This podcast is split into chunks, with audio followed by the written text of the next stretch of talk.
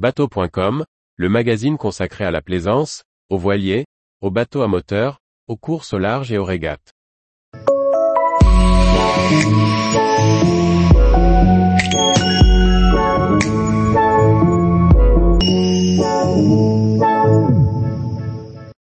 Semaine du Golfe du Morbihan 2023, quels bateaux et quelles animations?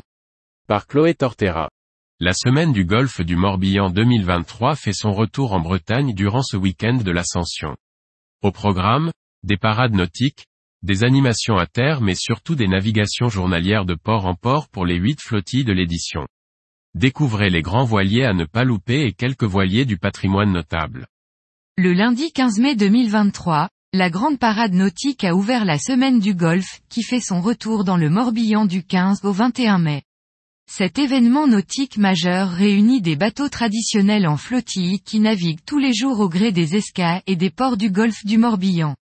On retrouve au cœur de cette fête maritime parmi les plus beaux voiliers traditionnels et classiques du patrimoine français et européen, principalement de la côte atlantique, mais de la Méditerranée, de la Cornouaille anglaise et de la mer du Nord. Les bateaux inscrits, ils étaient plus de 1000 lors de la dernière édition de 2019 sont répartis en 8 flottilles homogènes, yoles et bateaux voile aviron, yachts classiques, anciens voiliers de pêche et de travail. On trouve aussi de grands voiliers de 20 à 40 mètres, tels que des trois-mâts, des briques ou encore des goélettes. Chaque jour, chaque flottille suit son programme de navigation pour gagner chaque soir un port différent. Au total, ce sont 17 ports qui participent à l'événement, parmi lesquels Aradon, Auray, l'île aux Moines, le Bono, Locmariaquer, Sarzeau ou encore Vannes.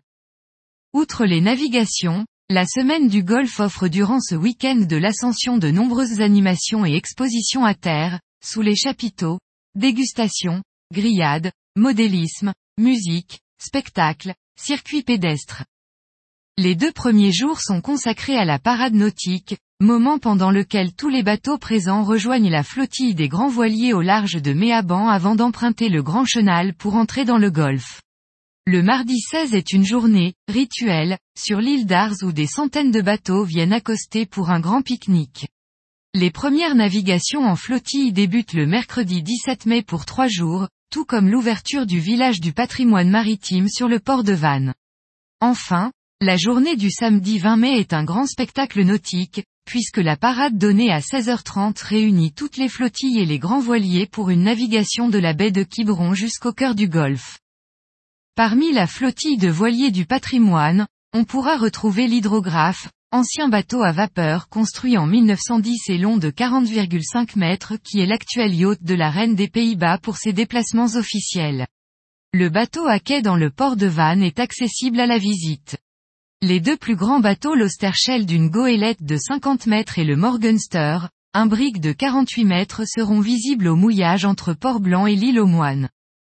Seront également présents la Recouvrance, réplique d'un navire aviso construite en 1992 et symbole brestois, ou encore le Marité, qui fête ses 100 ans, dernier témoin de l'épopée de la grande pêche à Terre-Neuve.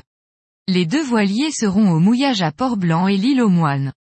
La Grande Hermine et la Belle Poule, symbole de la Marine nationale, seront également de la partie. Une trentaine de grands voiliers du patrimoine français et européen organisent des affrètements pour des entreprises et certains pour des particuliers, groupes ou individuels. C'est le cas du français, de l'étoile du Roy et de l'étoile Molène, du Corentin, ou de la Cancalaise pour n'en citer que quelques-uns. La majorité de la flotte est représentée en flottille, au nombre de 8 pour cette édition 2023. En février 2023, déjà près de 1256 bateaux étaient préinscrits, parmi lesquels les voiles avirons étaient les plus représentés.